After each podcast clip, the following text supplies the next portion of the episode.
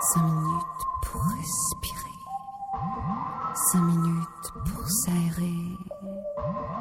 Cinq minutes contre la pression qui monte.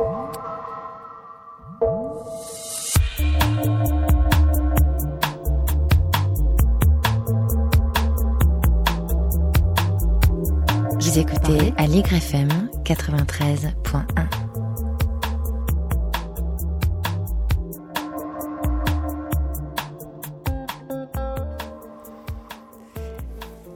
Bonjour à tous, à toutes, et bien ravi de vous retrouver aujourd'hui pour ce nouveau créneau de l'après-midi.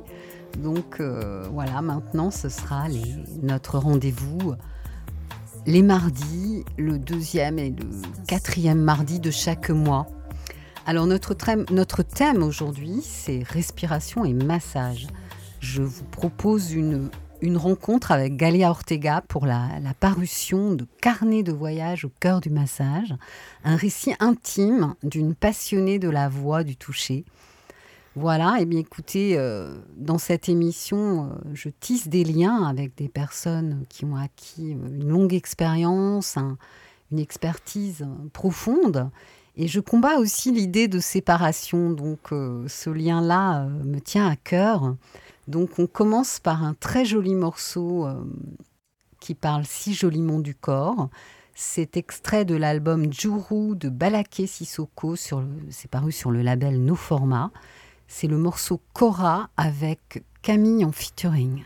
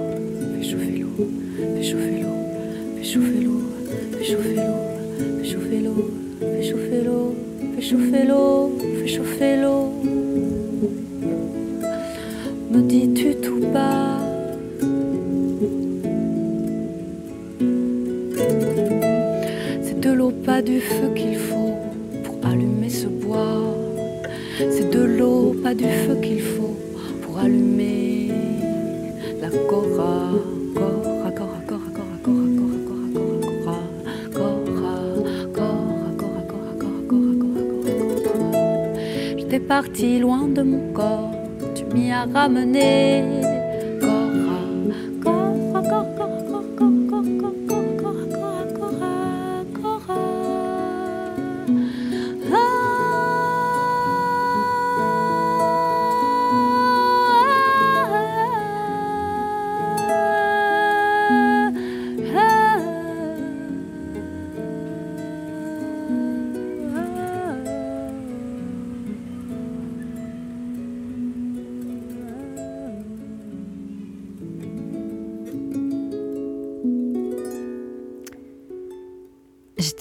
Loin de mon corps, tu m'y as ramené. C'est bien de ça dont il s'agit avec le massage. C'est bien ça d'ailleurs qui permet au chi de mieux circuler. Alors aujourd'hui, je, je suis avec Galia Ortega. Bonjour Galia. Bonjour, bonjour, bonjour à chacun et à tous. Très bien, vous allez bien? Oui, je vais vraiment bien. Super. Alors Galia, euh, il y a une fidélité dans notre relation. hein. C'est la troisième fois que je vous invite. Donc la première, c'était euh, pour un livre sur les- le massage. Et puis, euh, Sur la sonothérapie aussi. et la deuxième fois sur la sonothérapie, Oui, puisque vous avez créé un, aussi un, un soin. au- un soin de massage qui allie le massage et le son. Le son des bols chantants, soit des bols métalliques ou des bols euh, de cristal. Mais tout cela, vous savez, le son aussi nous masse. Il nous masse intérieurement. Nous sommes des êtres euh, constitués d'eau et l'eau, le son fait vibrer l'eau à l'intérieur de notre corps jusqu'à la moindre cellule. Donc on peut parler de massage sonore. Quand vous chantez, vous vous massez vous-même avec votre voix et vous massez les gens qui vous écoutent. Oui, oui, je suis bien placée pour le savoir. Oui, absolument. Et euh, la voix est d'ailleurs un puissant vecteur d'énergie. Mm. Alors Galia, vous êtes considérée euh, comme une papesse du bien-être. hein. Oui, euh, laissons passer.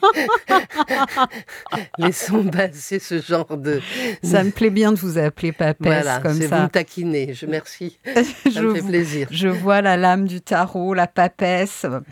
Alors euh, là, c'est un ouvrage euh, vraiment intime où vous revenez sur votre parcours de vie. hein. c'est un voyage dans votre vie et au travers des, des- de vos nombreux voyages à la rencontre du toucher, des soins, des massages du monde, on y découvre aussi euh, que vous étiez, vous avez été une, une mère célibataire. Oui, absolument, entre autres. Oui. Alors, euh, l'interview sera ponctuée de, vos anecdotes et puis euh, de lecture d'extraits. Alors, euh, si on, va commencer quand même un petit peu chronologiquement, vous êtes né dans une famille qui s'intéresse au chi et aux arts martiaux. Eh oui, c'est comme ça. hein. C'est mon père était. Pourquoi je ne sais pas. Disons pendant la guerre, euh, il n'était pas du tout. Enfin, il n'était pas plus militaire que n'importe qui qui participait à cette dernière guerre. Mais par contre, il, il aimait s'entraîner à la boxe. En fait, ce qui le passionnait, c'était les arts martiaux japonais. Mais à cette époque-là, on n'en trouvait pas les Japonais étaient au Japon et ils ne circulaient pas ni en France, ni en Algérie, ni en Espagne, ni rien de tout cela. Et ça veut dire que du coup, bah, mon père, par, entre guillemets, par dépit, a fait de la boxe. N'oubliez pas que la boxe anglaise, c'est appelé le noble art, hein. c'est-à-dire, et c'est- on peut faire ainsi un lien avec les arts martiaux japonais, qui bien sûr sont des arts martiaux qui utilisent le corps, mais surtout qui utilisent l'esprit, hein, et qui utilisent beaucoup le chi, hein, le ki, Mhm. c'est-à-dire l'énergie vitale. Hein. C'est comme ça qu'on voit des, des tout maigrelets qui sont capables de balancer des gros costauds. et donc tout le judo est basé là-dessus. Évidemment, quand mon père, euh, quand mes frères sont nés, j'ai deux frères, il les a immédiatement initiés aux arts martiaux. À l'époque, c'était du judo. hein. On était en France, du côté de la Bretagne, et c'était pas compliqué, euh, euh, voilà. Et de son côté, ma mère, qui était passionnée de littérature et de philosophie, avait une passion pour la littérature japonaise. Et quand elle, bon, on est, on est catholique, mais elle, était passionnée par le zazen. Au lieu de prier dans les églises, elle priait aussi dans les églises, mais ce qu'elle aimait, c'était méditer zazen. Voilà. Ah, Donc j'avais ces parents-là. Et moi, sur mon chemin, j'ai fait des études de psycho, et sur mon chemin, un jour, j'ai vraiment eu envie d'intégrer le corps à ma démarche, à mon art de vivre. Et c'est ainsi que tout en faisant mes études de psycho, je suis devenue professeur de yoga. Pourquoi? Parce que le yoga réunissait le corps et l'esprit. Et c'était une quête de sérénité. Donc c'était parfait pour moi. Donc, vous voyez qu'entre mon père, ma mère, mes frères et moi, on s'est partagé l'Asie. oui, alors euh, c'est vrai que la voie du yoga, comme celle des arts martiaux internes, et je, le redis souvent dans l'émission parce que je radote un peu et j'aime bien ça, euh, c'est euh, ce que Karl Fried Durkheim euh, présentait comme la différence entre des pratiques du corps qu'on est et du corps qu'on a. Donc les pratiques du corps qu'on est, eh bien, ce sont les arts martiaux internes et ce sont le yoga. Voilà, absolument. C'est-à-dire on exprime à l'extérieur quelque chose que l'on travaille à l'intérieur de ça. C'est ce qu'on pourrait appeler dans notre tradition, on va dire, judéo-chrétienne, les arts chevaleresques. C'est pareil, c'est exactement pareil. Alors je sais que l'Asie est à la mode, mais il n'empêche que vous avez des personnes qui font de l'équitation comme un art euh, d'accomplissement de soi, qui n'a rien à voir avec un sport. Rien à voir. et c'est très intéressant, je me permets de vous interrompre, parce que souvent quand je parle avec des, amis ou des personnes qui s'intéressent aux, arts martiaux internes, souvent on, trouve une équivalence avec ce qu'on appelle Hara, centre du corps ou Dentien en Chine, avec la notion d'assiette. Tout à fait. Que connaît bien le cavalier. Tout à fait. Même dans l'iconographie euh, chrétienne, Hein, peu importe. Enfin, moi, je n'ai rien à vendre hein, de ce côté-là, je vous le dis tout de suite. Toutes les religions se rejoignent vraiment. Mais ça veut dire que dans l'iconographie, on trouve euh, vraiment euh, des manifestations dans la statuaire, par exemple, du hara ou de, de l'alignement aussi. Et c'est très très important. Bientôt, on pourra revisiter Notre-Dame. Il suffit de s'y promener et on y trouve tout. Et toute l'Asie est là-bas. Voilà. Et c'est donc ainsi que euh, du yoga, petit à petit, grâce à, aux femmes enceintes, parce que j'étais spécialisée dans l'accompagnement à la naissance par le yoga, c'est ainsi que les femmes enceintes m'ont amené au massage, en me demandant j'ai mal au dos, j'ai mal aux jambes. Et à ce moment-là, je me suis dit, bon, bah, je ne connaissais pas le massage. On va essayer. Et c'est ainsi que j'ai commencé intuitivement à les masser. Et aux surprises, j'étais douée. je voyais non seulement que je leur faisais du bien, mais que moi-même, je me sentais bien. Et c'est ainsi qu'a commencé mon chemin sur la voie du massage.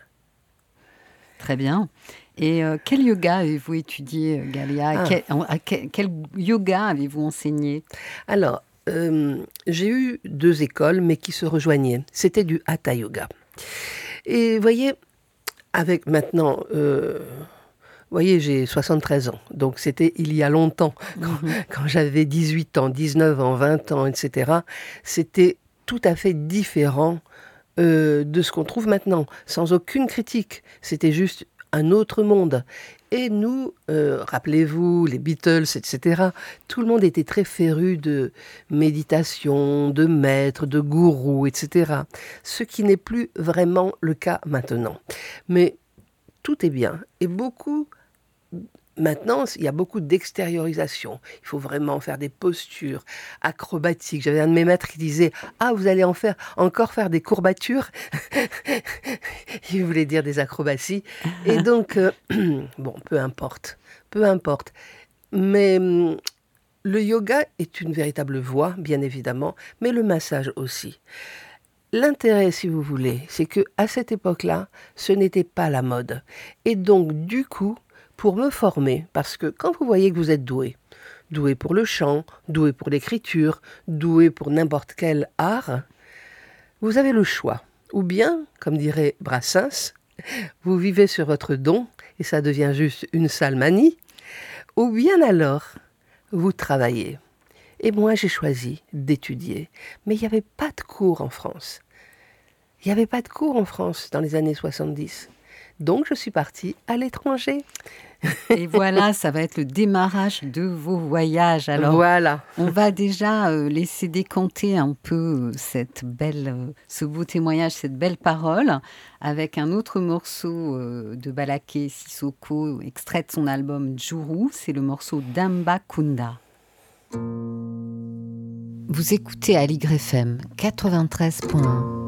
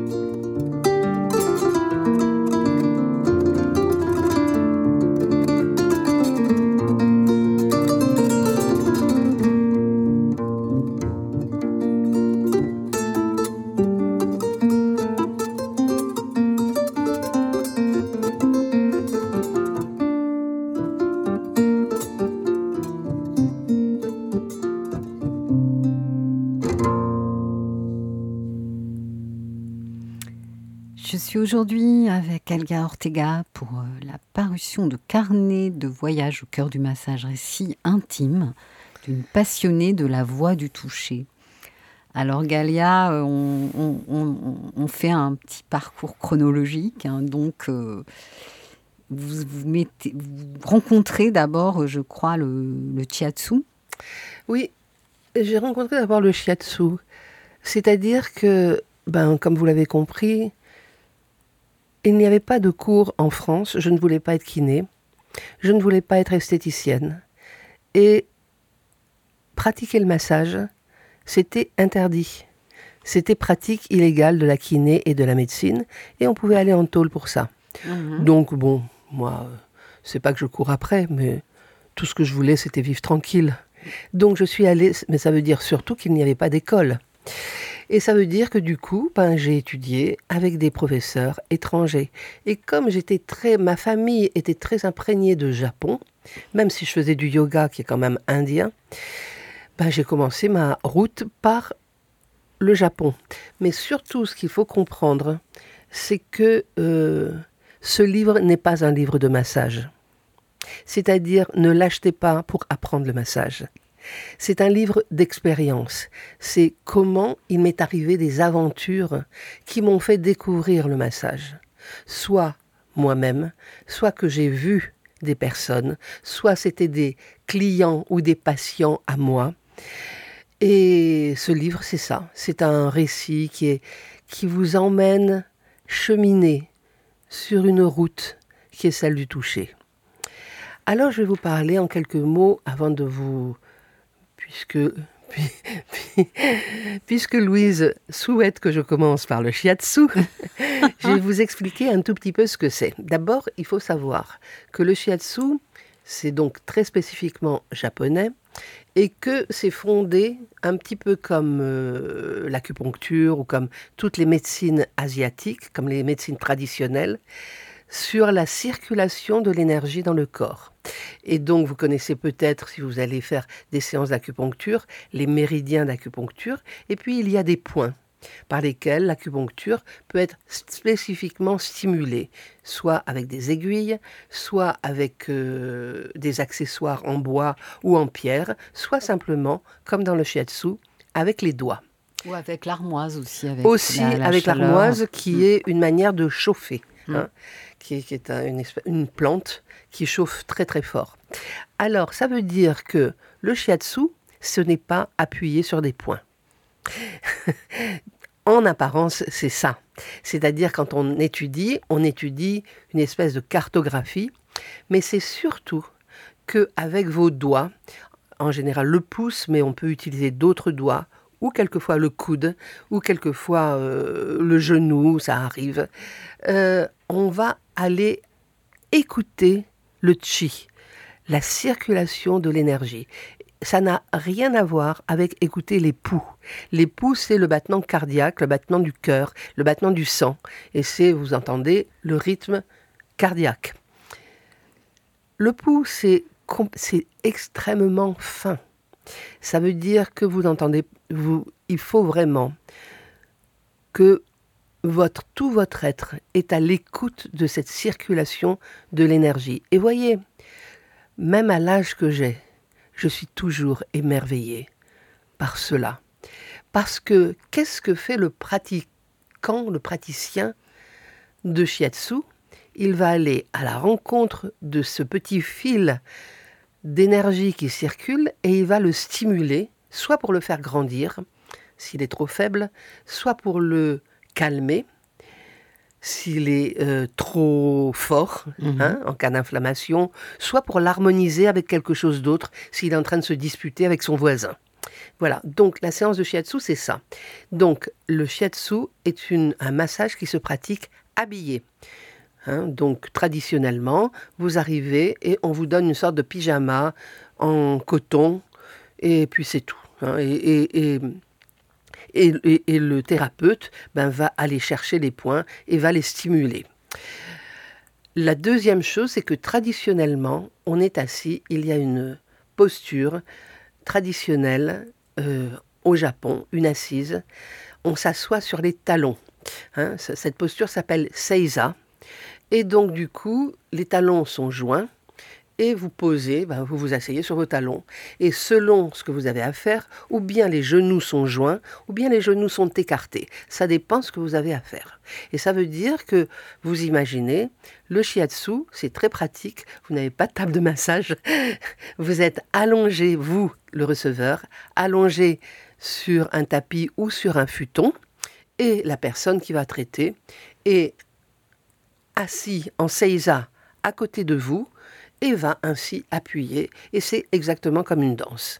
Donc, je vais vous lire un petit extrait. Est-ce que ça vous convient ou est-ce que vous voulez que je lise maintenant ou vous voulez que je vous explique plus? Tout à fait, j'allais vous y inviter. Voilà. Donc, dans ce carnet de voyage, eh bien, vous avez une vingtaine de massages comme ça que je raconte. Et là, dans cet extrait-là, eh bien, c'est une séance où pour la première fois, je vais recevoir un cours par un maître. Alors, il faut savoir que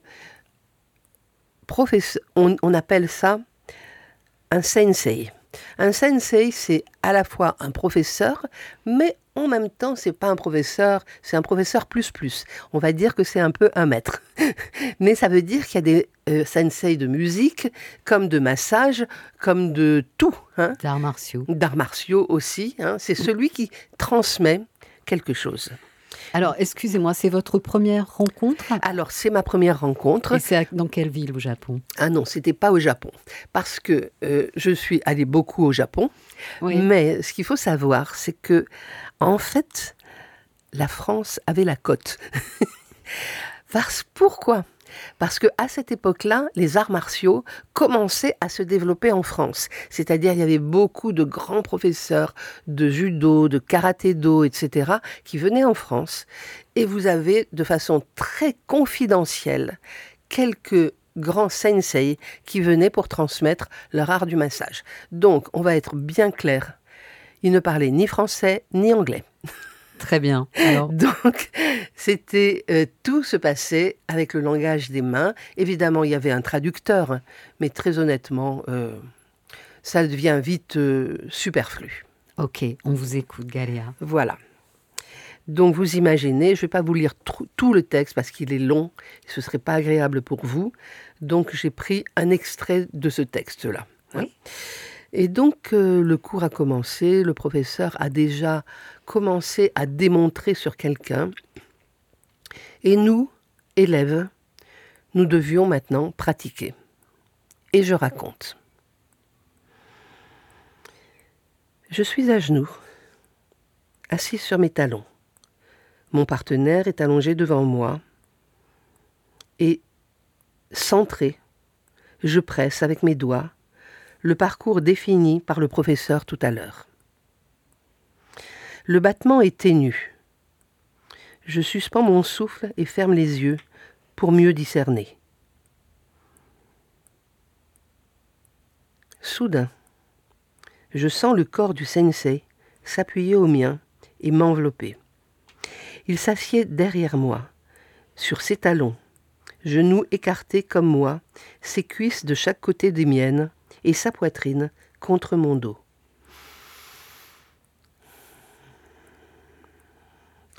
J'ai un léger sursaut devant tant de proximité. C'est plutôt inhabituel et troublant, mais imperturbable, comme s'il était à peine concerné. Ses bras enveloppent les miens et ses paumes se posent sur les mes mains.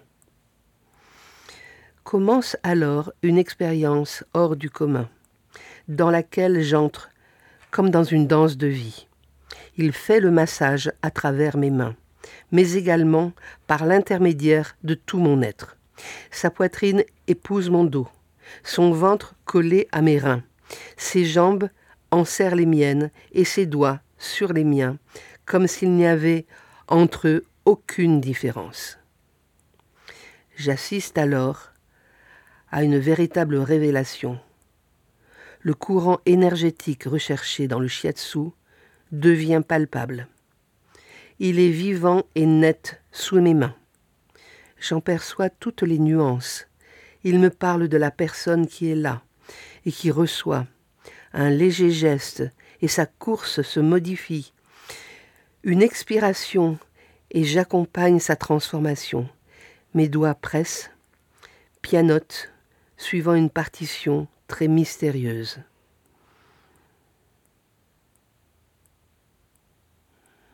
Un vide s'installe en moi. Tout s'apaise chez mon partenaire et rien. Juste être là.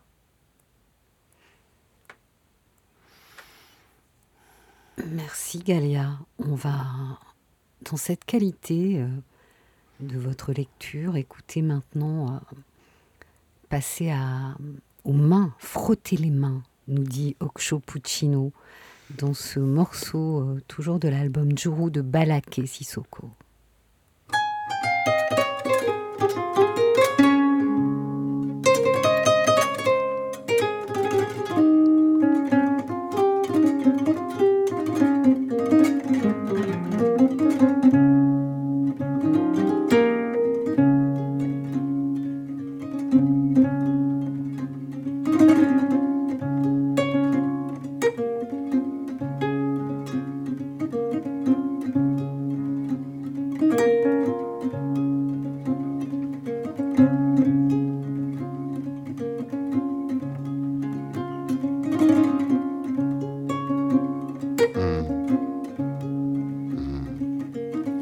Les mains, frotter les mains, ne serait-ce que pour se réchauffer, frotter les mains, frotter les mains, peut-être pour nous rapprocher.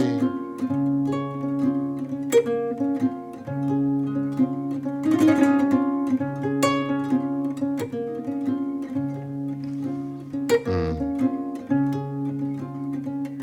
Chaque fois que je t'effleure n'a rien de commun. Quand on s'aime, on se frotte les mains. Tous les soirs, je me dois de célébrer. Les lendemains sont mes jours préférés. Tiens-moi fort, volontiers, que mes bras retiennent le ciel tout entier. Ce matin, je vais travailler sans appât du gain. Donc je me frotte les mains. Quand t'as que l'appât du gain, t'es ennuyé. Sans passion, tu disparais sous-payé. Les mains sont faites pour se guérir, soulager ou créer des souvenirs.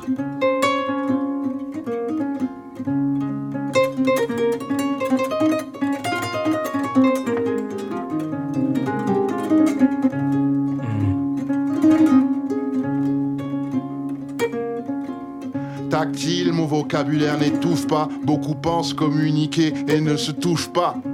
Bébé est tombé, il s'est fait bobo. La bosse est massée, le dodo c'est cadeau. Ce qu'on dit de plus fort passe par là.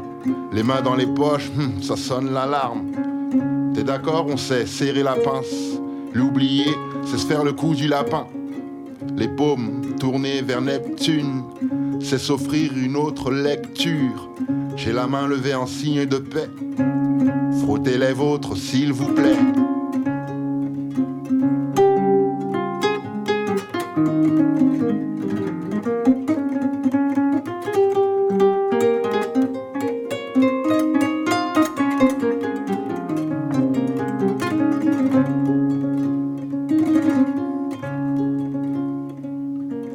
Frottez les mains, frottez les mains, ne serait-ce que pour se réchauffer.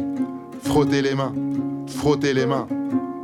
Peut-être pour nous rapprocher, frotter les mains, frotter les mains. Ne serait-ce que pour se réchauffer, frotter les mains, frotter les mains. Peut-être pour nous rapprocher. Hmm.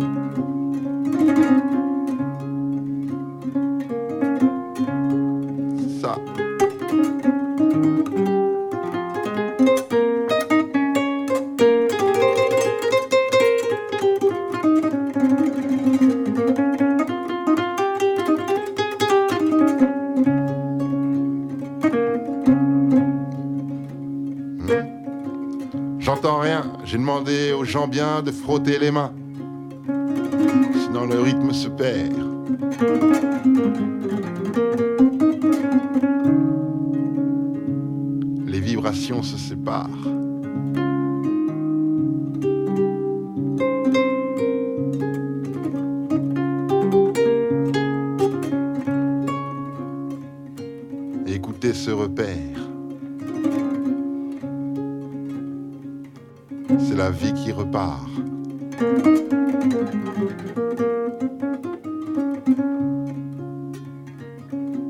Frotter les mains. Vous écoutez Aligre FM 93.1. Je suis aujourd'hui en compagnie de Galia Ortega euh, pour son ouvrage Carnet de voyage au cœur du massage, récit intime d'une passionnée de la voix du toucher. Alors, qui dit corps dit sensualité, on l'a senti tout à l'heure dans votre lecture Galia. L'érotisme est une porte d'entrée de la spiritualité, euh, m'expliquait un de mes amis, Christian Etienne, qui était euh, d'ailleurs le, le- le premier invité de cette émission, un, un expert euh, très fin en, en judo. Alors nous voilà à Bali pour un massage à l'huile dans un paradis tropical. Alors en fait, ce n'est pas un vrai massage. On va dire que c'est un soin. D'accord. Ça s'appelle le Shirodhara. Alors, si vous regardez comment euh, cela se déroule, vous êtes la personne qui reçoit est allongée sur une table de massage. Elle a la tête légèrement renversée en arrière, elle a un coussin sous la nuque. Et au-dessus d'elle, il y a un, un grand pot percé dans lequel il y a de l'huile tiède et c'est lié à une potence et le thérapeute va prendre le flacon d'huile chaude et il va le balancer de manière à ce que le filet d'huile coule sur le front d'une tempe à l'autre. Et évidemment, au milieu, il passe par ce qu'on appelle le troisième œil. Alors vous allez me dire, bon, c'est ça le soin. Ah, c'est- de l'huile sur, le crâne, quoi. Et puis, alors après, c'est avec 10 shampoings, on n'a pas fini d'éliminer l'huile. Certes, c'est ça. Sauf que c'est pas ça. Sauf que ce simple soin, qui en apparence semble si banal et à la portée de chacun, ce soin déclenche des effets intérieurs complètement dingues. J'ai vu des gens en une séance retrouver leur mobilité.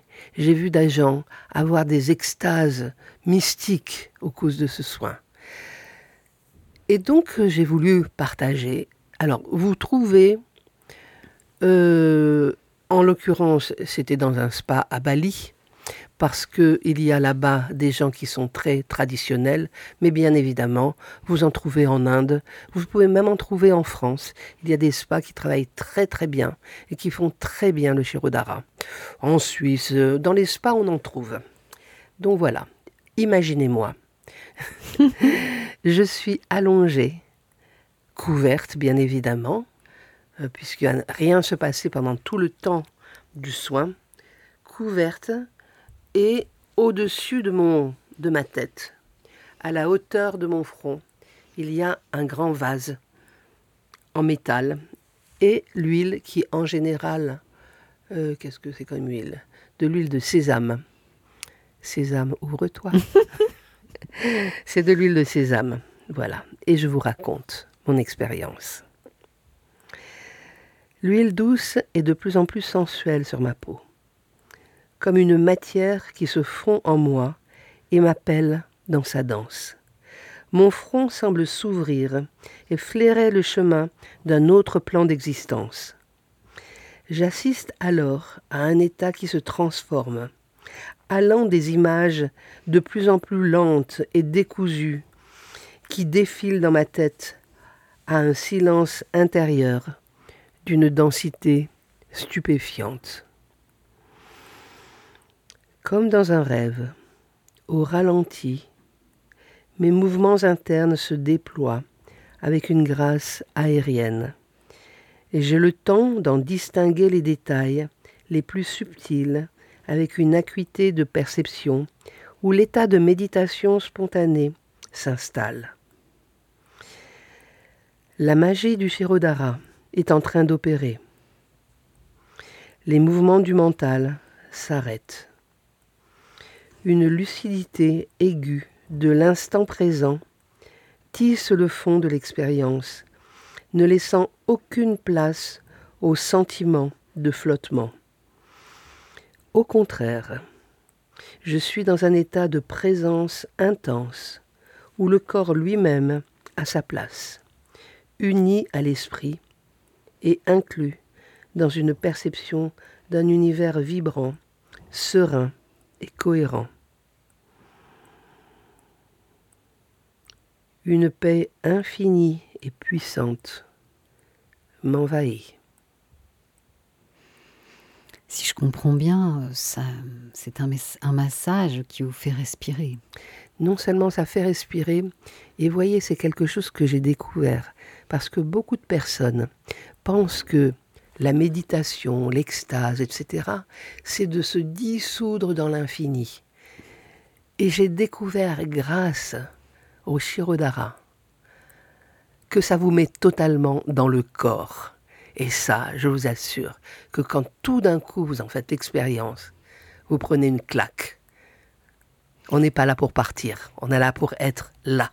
Ah, c'est super, ça donne très envie euh, d'expérimenter ce massage. Massage de rêve, je trouve. Alors, euh, parmi les autres expériences, on ne peut pas toutes les citer euh, dans ce temps d'émission, mais il y en a une euh, qu'il me paraît intéressant de partager avec les auditeurs, c'est le qu'est-ce que c'est que le Kobido? Alors le Kobido, le Kobido, c'est un soin du visage. Il est, il est très pratiqué. Euh, il est très pratiqué dans les spas et dans certains grands instituts de beauté. On appelle ça le lifting des impératrices japonaises il date de 1300 et quelques, hein, je ne me souviens pas, entre 1300 et 1400.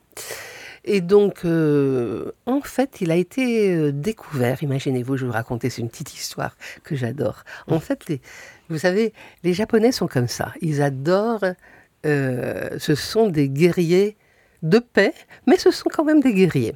Et donc, et même dans le domaine du massage, il faut qu'ils s'affrontent pour savoir qui est le meilleur. Et à cette époque-là, les maîtres de massage s'étaient réunis pour savoir lequel était le meilleur. Et chacun a essayé des gestuels, des techniques, etc.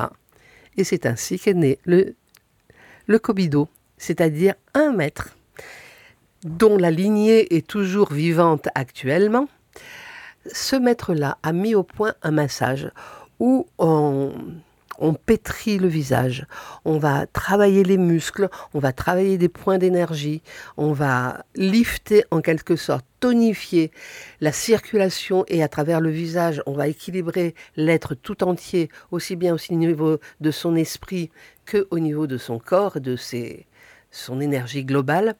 Et eh bien voilà, c'est on appelle ça le grand lifting des princesses japonaises. Cependant, je prends quand même mes précautions. Tout ce que vous pouvez trouver dans les instituts de beauté n'est pas le vrai vrai. Hein? Parce que dites-vous que, vous savez, c'est toujours la même chose. Quand vous allez au Japon, eh bien, vous étudiez le shiatsu, le shiatsu. Quand vous allez en Inde ou quand vous allez en Chine, vous étudiez la réflexologie, etc., c'est la même chose. Vous étudiez pendant des années humblement et vous ne touchez pas un vrai client avant au moins cinq ans d'études. Comment faites-vous en France où vous étudiez alors que ce n'est pas notre culture, ces virtuosités en deux jours Quelquefois même, hélas, excusez-moi, je suis un petit peu intégriste hélas, sur YouTube. oui, effectivement. Mais on en trouve. Si vous cherchez, vous trouverez. Donc, vous avez euh, expérimenté le Kobido au Japon Alors, je l'ai expérimenté au Japon, mais je l'ai expérimenté également en France. En France, vous avez plusieurs grandes esthéticiennes. Esthéticiennes hmm. vous savez qu'on a les meilleures écoles d'esthétique du monde. On a plusieurs. Et donc, j'en citerai j'ai le droit d'en citer deux bah, Dans votre ouvrage, en tous les cas, vous évoquez euh, Christelle. Voilà, elle s'appelle Christelle Caron. Mm. Et, donc, elle pratique un magnifique Kobido qu'elle enseigne. Et je connais euh, Nathalie Bouchon-Poiroux, qui est également parfaite. Mm, très bien. Merci pour, euh, pour ces pistes qui pourront intéresser les auditrices, voire les auditeurs. Alors maintenant, c'est le moment de danse, hein, parce que moi j'aime bien euh, que vous ayez aussi cette expérience de vous délier, de, respirer en faisant des mouvements fluides. Et nous, on danse parfois dans le studio. Hein. D'ailleurs, on va pas s'en priver, Galéa. Et là, on va écouter un très très beau morceau, je trouve. C'est euh, Kadidia, toujours extrait de l'album Juru de Balaké Sissoko. Et c'est Pierce Fassini qui chante ici. Vous écoutez Aligre FM 93.1.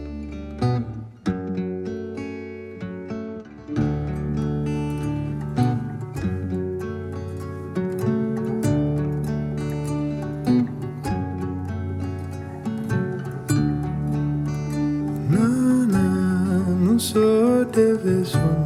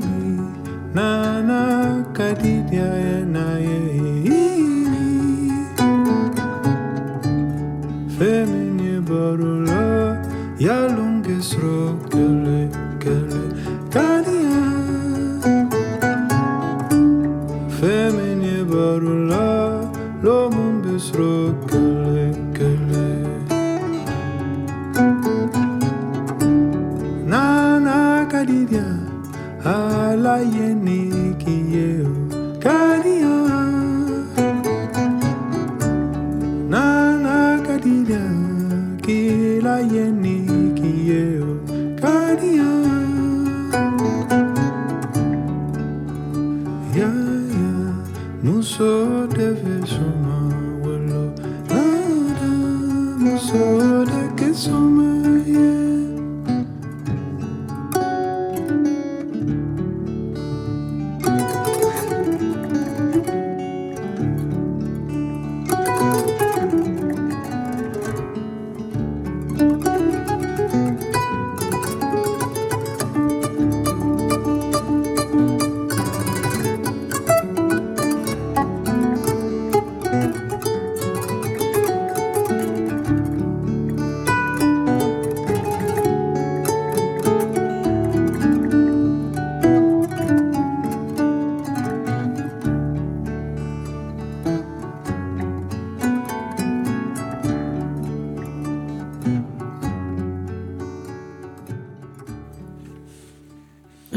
avec Galia Ortega aujourd'hui et euh, on continue dans la, sensualité. Je voudrais lire ce passage euh, où il est question d'une expérience avec le voisou.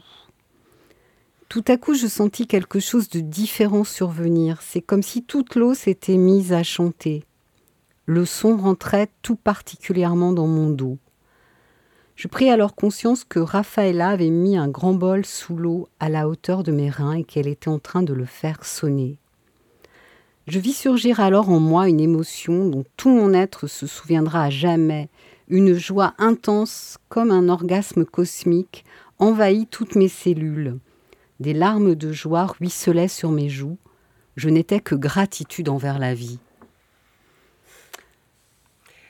Oui, c'est. Hum, Alors, qu'est-ce que c'est que ce voisou Watsu. Ah, Watsu, pardon. en fait, donc, euh, c'est quelque chose d'extrêmement puissant. C'est-à-dire qu'on est en état de flottaison, on est dans une piscine qui est bien chaude, qui est chauffée, on va dire, à plus de 30 degrés. Et donc, euh, on flotte, soit parce qu'on a un petit coussin sous la nuque et sous les chevilles, et donc, euh, en principe, c'est du shiatsu dans l'eau. C'est-à-dire que le praticien, la praticienne, va appuyez sur des points, vous êtes dans l'eau, vous n'avez aucune résistance. Mais en l'occurrence, là je parle de Raffaella, donc j'étais en Italie dans une thalasso, et elle, elle avait mis, elle travaillait avec des bols chantants en métal, et ça veut dire qu'elle avait posé des bols sur moi, sur mon ventre, et elle en avait posé un au fond de la piscine, à la hauteur de mes reins. Et elle les a fait chanter, et tout d'un coup j'ai senti le son qui rentrait en moi à travers l'eau. Et ça a été une expérience de dingue. oui, je crois, oui. Alors, c'est pour ça que j'avais envie qu'on l'évoque. Alors, encore un, dernier moment euh, de volupté. Et ça, c'est le massage de lait à Java. Une fois, suivant mon guide, j'arrivais dans une île d'Indonésie. C'était l'aube et l'odeur suave des frangipaniers me faisait augurer, avant même que le soleil ne chauffe, un enchantement des sens par les parfums et la beauté des fleurs. L'allée du temple était bordée de magnolias et de jasmin. Oui, c'est. Les parfums, on peut en parler à l'infini en ce qui concerne euh, l'Asie et, et là c'est l'Indonésie en plus. Hein. C'est vraiment très puissant. Alors, Galia, où peut-on se procurer ce, livre qui nous fait rêver, qui nous procure déjà des sensations? Alors, il faut que vous vous rendiez compte que ça, c'est un bout de vie de Galia Ortega.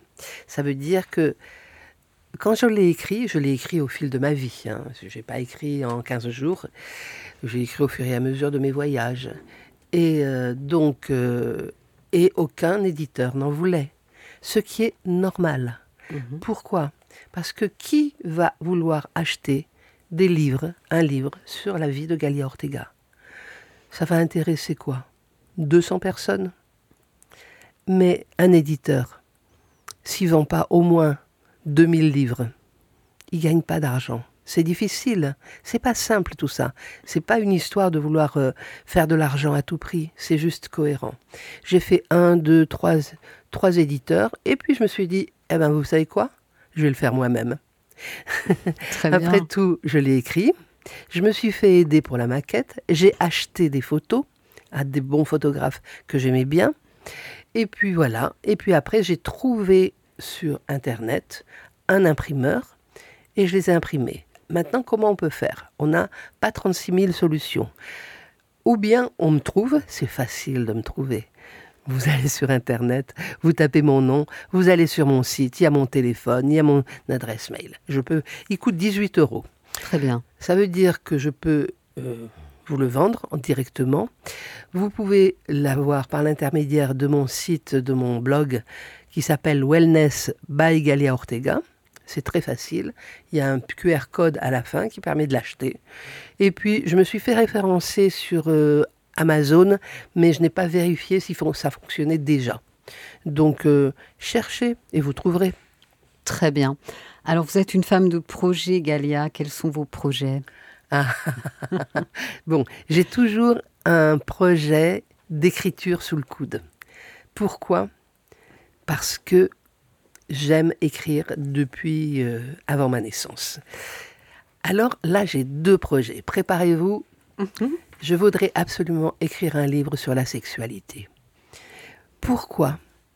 Parce que je pense que le temps est venu, après toute la guérison des blessures des femmes et des hommes aussi, hein, parce que les femmes s'expriment, mais il y en a des hommes qui se sont fait aussi abuser, les pauvres. C'est vrai Il y en a. Et donc du coup, mais vous savez, la sexualité, c'est sacré dans toutes les traditions. Pensez au tantra, au tantrisme, pensez à l'amour, à la sexualité taoïste, tout ça, c'est pas, euh, c'est pas pour être performant. C'est juste pour toucher le sacré en soi. Donc j'ai très envie d'écrire un livre là-dessus. J'ai commencé et vous trouverez un extrait sur mon blog. Et puis, je voudrais écrire un livre aussi sur la naissance. Mais pas la naissance, c'est bien la naissance, mais toutes ces naissances symboliques que nous vivons tout au long de notre vie à chaque fois que nous traversons une grande épreuve et qu'il nous semble mourir et renaître à nous-mêmes. Et voilà, les deux projets. ben, c'est un super programme, je suis impatiente de les découvrir. Très bien. Eh bien, écoutez, euh, merci, un grand merci pour votre venue, pour nous avoir partagé ce, ce beau carnet de voyage au cœur du massage qui nous a fait rêver, qui nous a entraînés dans, une sensualité euh, et dans des, senteurs, des, images.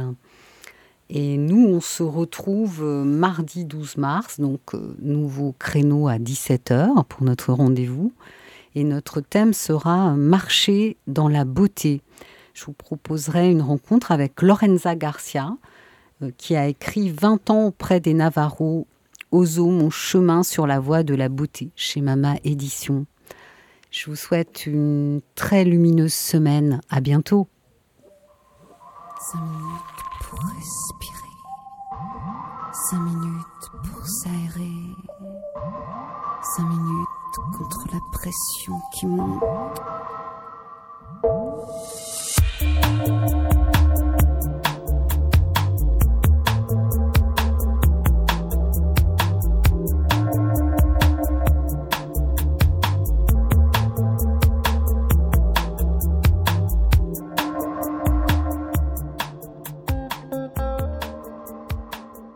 Vous écoutez Allegre FM 93.1.